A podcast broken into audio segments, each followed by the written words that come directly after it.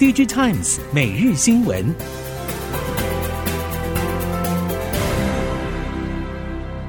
听众朋友们好，欢迎收听 DigiTimes 每日新闻，我是翁方月，现在为您提供今天的科技产业新闻重点。首先带您关心。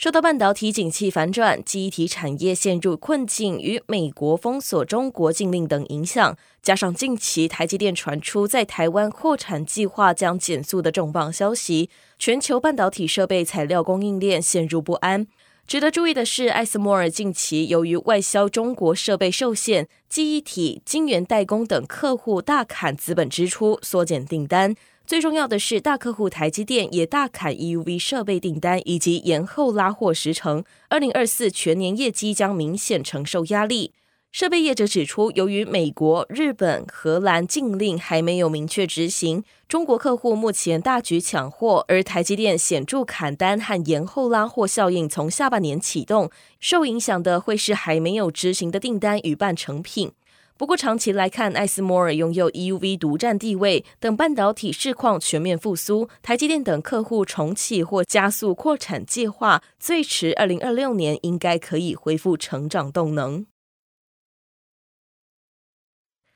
为了防堵微软靠生成式人工智慧扩张势力，Google 和亚马逊相继加入战局。亚马逊也指出，客户希望有选择。而支出加速器合伙人程九如认为，市场决胜点在于消费者体验和商业模式。以往许多大品牌会没落，是因为不甘心让旧服务退场。即便外界大多认为 Google AI 实力坚强，但这波与微软的竞争确实考验着 Google 的策略。历史显示，许多大品牌之所以随时间没落，是因为市场趋势变化时没能洞察消费者的真正需求，下决心砍掉旧服务。程九如日前受访时表示，相关业者的影响力如何洗牌，目前还很难下定论。Google 是否会试出更厉害的 AI 应用，也还无法得知。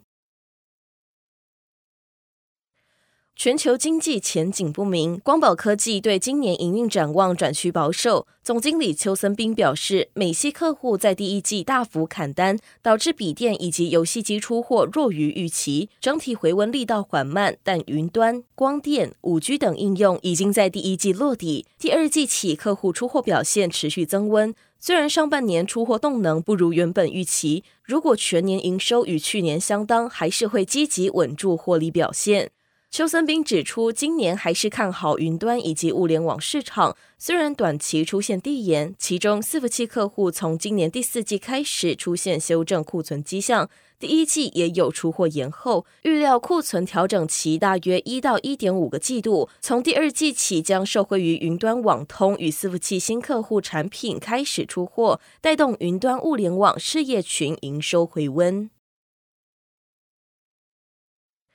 尽管今年面临全球经济成长趋缓的挑战，光宝科技总经理邱森斌表示，集团拟定未来十年的战略蓝图，将建立以转能、节能、控能、储能的事业布局，进而打造 Internet of Energy 的新能源规划。邱森兵指出，光宝将加速区域布局与潜在客户导入。目前，美国、欧洲将以车用电子、充电桩、伺服器等领域为主；日本则将深耕五 G 以及人工智慧物联网设备。后续也将加速东南亚新客户的导入。在全球制造布局部分，现阶段将强化东南亚的制造核心能力。越南还是最重要的制造中心，今年第二季将启动第二期扩产。未来将针对墨西哥、美国德州两厂分别进行扩充以及建新厂，强化当地制造能力。其中，墨西哥将着重在车用电子产品，美国厂则锁定云端应用。高雄厂的区域性布局还是会维持。受到伺服器等终端市场需求低迷影响，市场指出近期铜箔基板销价竞争严重。业者表示，部分中低阶产品甚至杀到赔钱价。对于当前铜箔基板市场杀价乱象，联茂董事长陈进财接受台北医学大学颁发名誉医学博士时指出，目前消费端铜箔基板市场价格竞争激烈，公司不做杀价亏本生意。就整体景气而言，陈进财表示，今年不会是 V 型反转，而是 U 型，各产业有望逐渐复苏。预期稳懋、联茂后续营运会在下半年渐入佳境。面对下半年营运，联茂表示营运有望随即回升，预期下半年会比第一季和第二季好。长期布局的伺服器和车用第四季需求放量成长。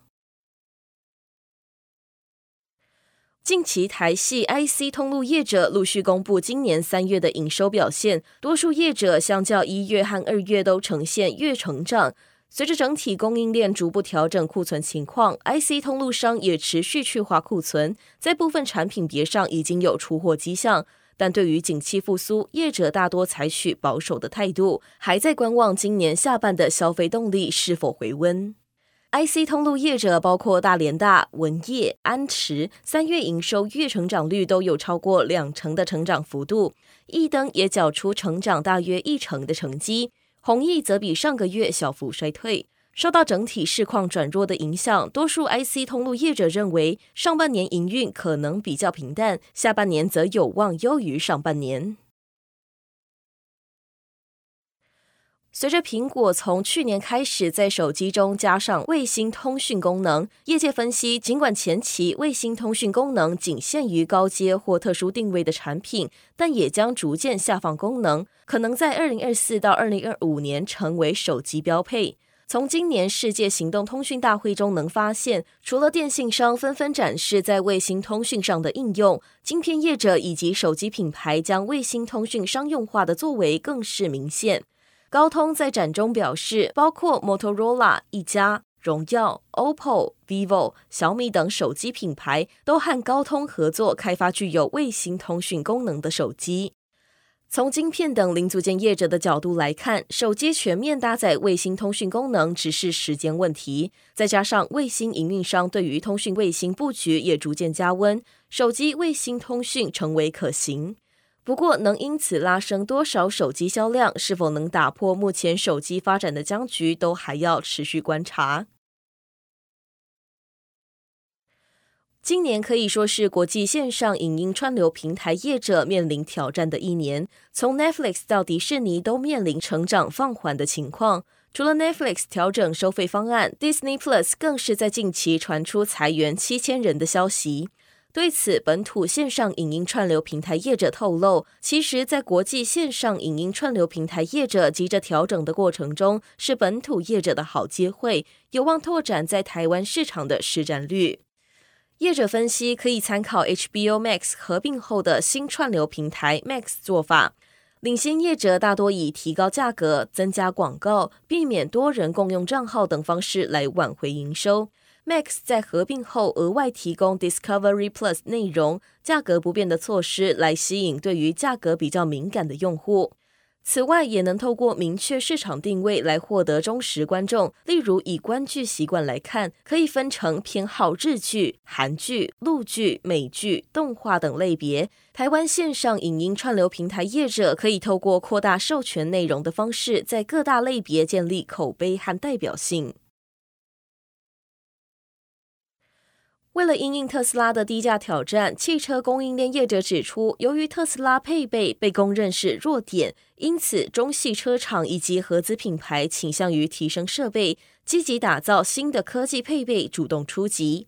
在中国车用抬头显示器市占率高的怡利电子董事长陈锡勋表示，中系车厂不是非得跟进特斯拉一路砍价。反而是要加强产品区隔，尤其是配备升级，拉升豪华度，才能将消费者目光从单纯的比价中拉出来，也加速扩增实境抬头显示器上车。耕耘中国车市感测系统多年的维生科总经理钟世忠则指出，中系或合资品牌以提升规格以及功能来应战，尤其对性价比高、整合性强的零组件青睐度明显提升。维生科将多颗角雷达和超音波雷达整合成一颗 The One 方案，反而迎来中系车厂的积极评估。美国环境保护署四月十二号揭露，美国历年来最严厉的车辆废气排放限制，有望成为全球最严格的标准之一，将迫让车厂确保二零三二年售出的汽车和轻型卡车中，每三辆就有两辆是电动车款。但对车厂来说，因应新排放限制形成的效应，也面临严峻挑战。阻碍包含消费者电动车购车信心、供应链问题、公共充电站网络还没有普及等。美国还不存在为所有电动车充电的基础设施，还需要大规模扩建国家输电网络。根据美国环境保护署提案，全美公用事业公司还有九年时间在全美开发输电基础设施，这已经算是相当快速的扩充步伐。随着美国经济变得更加电气化，公用事业公司正在推动建造更多发电厂，但缺乏输送电力的长途线路正成为关键瓶颈。增加数百万辆电动车将进一步加重电网负担。以上新闻由 DigiTimes 电子时报提供，翁方月编辑播报。谢谢您的收听。